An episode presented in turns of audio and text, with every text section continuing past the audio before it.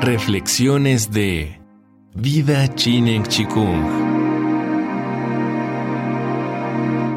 Buda y la Sangha.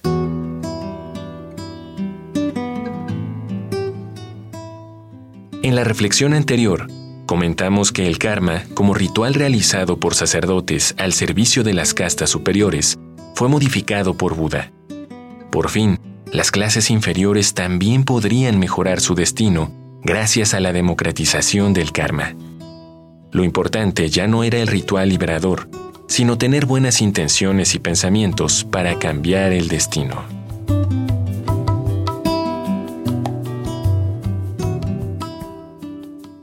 Se dice que Buda atravesó las llanuras de la India central dando charlas públicas en las ciudades y en el campo. Y la comunidad de discípulos que compartía su misión y su estilo de vida adquirió el nombre de la Sangha, que en sus inicios estaba dispersa y poco organizada. Según los relatos de la época, cuando Buda se instaló en un bosque a las afueras de Rajir, la orden budista cambió totalmente de rumbo. El rey de la ciudad, Bimbisara, se enteró de que Buda estaba acampando y fue a visitarlo con 120.000 brahmanes. Cuentan que, al oírlo predicar, le rogaron para ser aceptados como seguidores laicos. Con donaciones del rey, la Sangha se convirtió en una institución establecida. Se comenta sobre el carisma y la humildad de Buda. Dicen que entendía la psicología de las personas y que tenía un sentido intuitivo de las necesidades individuales. La gente quedaba embelesada con él. No solía decir, yo soy el que sabe, sino pruébalo. Y este espíritu de libre pensamiento que Buda fomentaba fue revolucionario. Paulatinamente fueron surgiendo monasterios. El movimiento fue cambiando y Buda con él. Los monjes fueron creciendo y Buda creó normas según las necesidades. Las mujeres solicitaron su ingreso y en un principio parecían ser una carga por necesitar protección, pero fueron aceptadas gracias a la lógica acerca de la liberación disponible para todos. El mismo Buda declaró que las monjas debían formar parte de la sangha.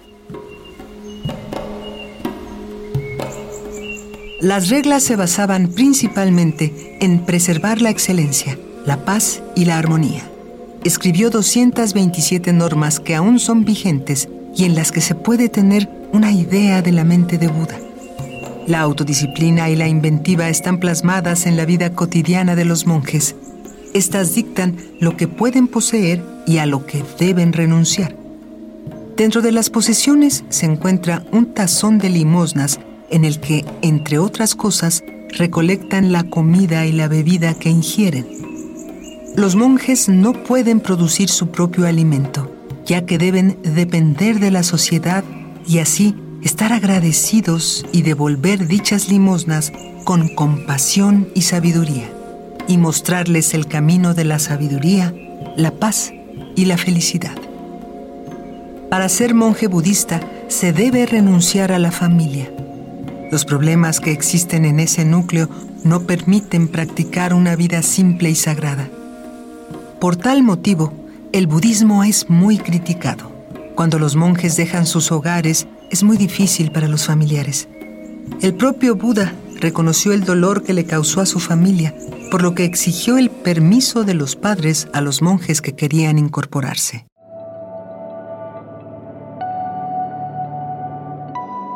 Buda no se recluyó después de su iluminación. Su conocimiento incrementó su preocupación por los demás y pasó el resto de su vida ayudando a todo el que veía en sufrimiento. Su insistencia sobre el valor de la compasión es muy importante. Aquí algunas de las primeras palabras que escribió. Que nadie engañe ni desprecie a otra persona en ningún lugar. Así como una madre protege a su hijo con su misericordia infinita, valora al mundo ama sin límites. La Sangha no podría depender del liderazgo de su fundador para siempre. Se dice que cuando Buda cumplió 80 años, consideraron continuar con su mensaje. La sangha no necesita un líder, solo necesita mi Dharma, mi enseñanza.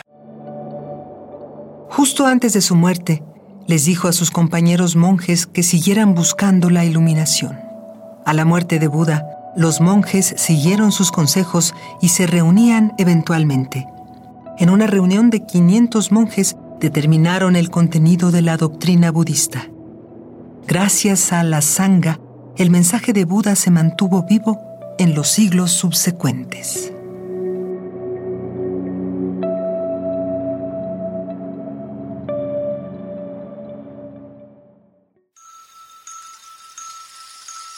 Vida Chinen Chikung. Todo es posible.